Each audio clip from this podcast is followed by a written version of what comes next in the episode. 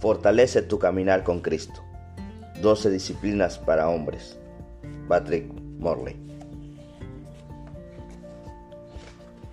Introducción a las disciplinas espirituales. Un hombre dijo, medio en broma, hazme un favor, dime cómo puedo ser bueno, porque ya sé lo, lo malo que soy. Este sentimiento revela la intención del presente libro y la finalidad de practicar las disciplinas espirituales. Por desdicha muchos hombres, hombres que realmente quieren ser buenos, acaban viviendo estancados, por ejemplo. Varias encuestas indican que de cada 10 hombres de la iglesia, 9 verán que por lo menos uno de sus hijos se va de la congregación. 8 no encuentran su trabajo satisfactorio. 6 solo pagan la cuota mínima del saldo de sus tarjetas de crédito. 5 tienen un problema importante de pornografía. 4 se divorcian, hecho que afecta a un millón de niños al año.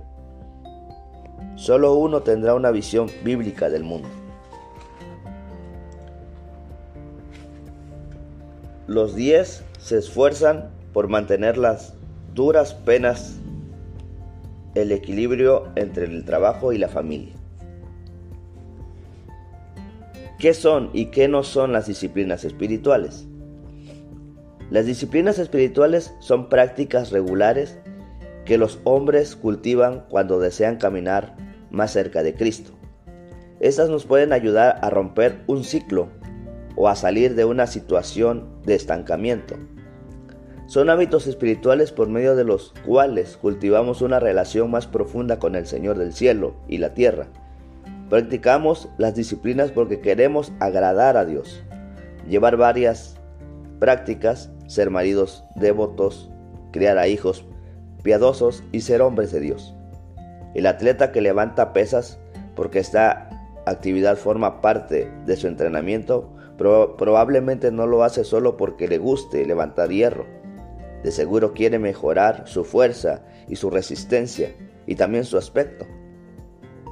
Del mismo modo, las disciplinas no constituyen una finalidad en sí mismas, son medios para alcanzar un objetivo. Para el hombre que dice, dime ¿Cómo puedo ser bueno?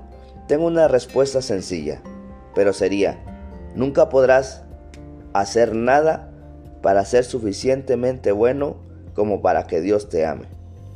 En cambio, Él te ama porque Él te creó y porque Cristo murió por tus pecados. Así, las disciplinas espirituales no hacen nada para mejorar tu posición ante Dios.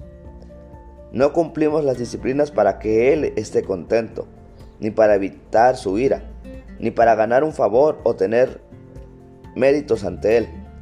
Todos los méritos que necesitamos ya los tenemos en Cristo. Confiamos en Dios, no en las disciplinas.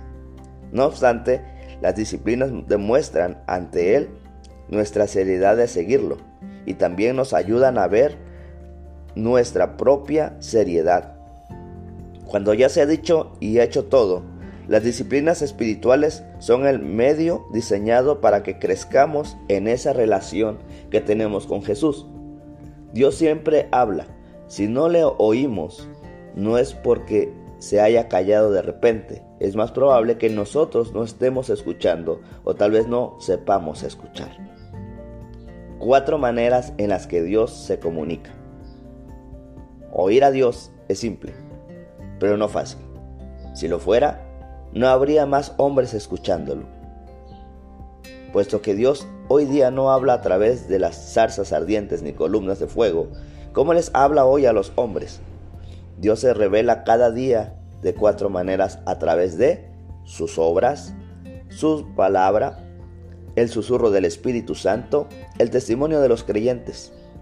A continuación, presentamos un eh, esbozo de las doce disciplinas que estudiaremos estructuradas alrededor de estas cuatro maneras en las que Dios se comunica con la humanidad.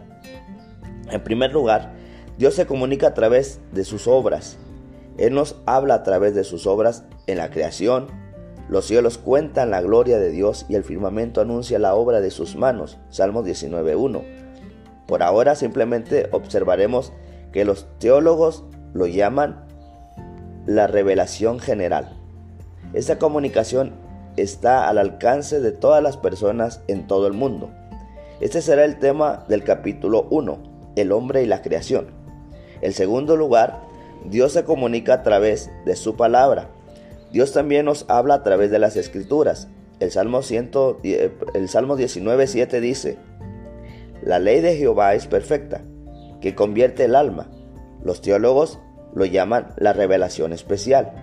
Este será el tema del capítulo 2, el hombre y la Biblia.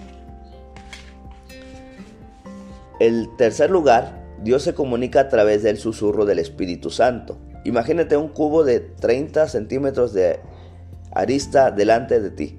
En el espacio de ese cubo se hallan todas las noticias del día, la programación de la radio, conversaciones de celulares y mucho más. Pero para oírlo necesitas sintonizar la frecuencia adecuada.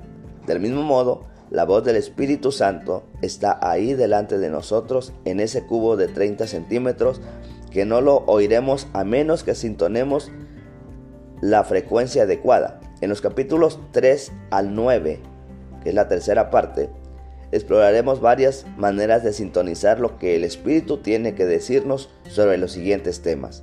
El hombre y la oración, el hombre y la adoración, el hombre y el día de reposo, el hombre y la comunión, el hombre y el consejo, el hombre y el ayuno, el hombre y la guerra espiritual.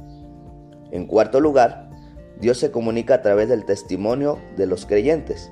Finalmente el Señor nos habla a nosotros y a los perdidos a través del testimonio de otros creyentes. Las primeras nueve disciplinas son principalmente para nosotros. En los tres últimos capítulos, que es la cuarta parte, exploraremos las disciplinas que básicamente ayudan a otros y a nosotros a expresar el amor al prójimo. El hombre y la mayordomía. El hombre y el servicio. El hombre y la evangelización. Cuando viajo cuando viajo cortas distancias en auto por Florida, a menudo escucho mi emisora de radio favorita hasta donde llega. Pero cuando salgo del ámbito de cobertura de la señal, las voces pierden intensidad y aparece el molesto ruido de fondo. O tal vez oigo otra voz de otra emisora que interfiere en la misma frecuencia, hasta que al final pierdo la señal del todo. Pero el hecho de que yo haya salido de su zona de alcance no significa que la emisora de radio haya dejado de emitir. Del mismo modo, Dios siempre está emitiendo a través de sus obras, su palabra, su susurro y el testimonio. Tenemos que situarnos dentro de la zona de cobertura. Confío en que este libro te ayude a acercarte más a Dios y a oír su voz con claridad.